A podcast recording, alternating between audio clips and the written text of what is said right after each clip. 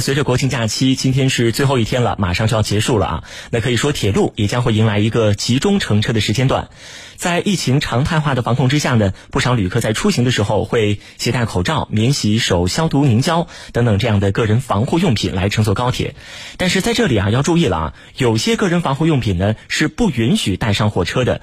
究竟有哪些呢？接下来马上连线一下本台记者王婷杰。婷杰，早上好。嗯，你好。嗯，来给我们介绍一下你了解到的具体情况。啊，好的。呃，在疫情防控常态化的情况下呢，目前大家已经有了一个做好个人防护的一个习惯。出门在外呢，到人员集中的地方，随身携带口罩呢，已经成为一种日常。不少人呢，还会携带消毒液、免洗手消毒凝胶等防护用品，随时进行消杀防护。按照铁路乘车的规定，易燃易爆物品呢是不允许携带上车的。这其中就包括乙醇，也就是酒精。目前不少消毒防护用品中，比方说免洗手消毒凝胶，它里面的主要有效成分就是乙醇，所以呢也是不允许携带上车的，不管是大瓶还是小瓶包装的。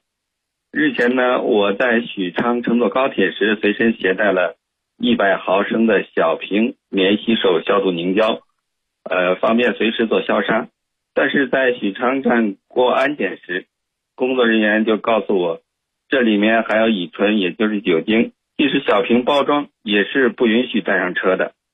他建议我以后乘坐高铁，可以随身携带有包装、有密封的消毒湿巾、棉片等，以便擦拭双手、座椅等。另外呢，听众朋友在外出乘坐火车时，拿不准哪些物品可以携带上车。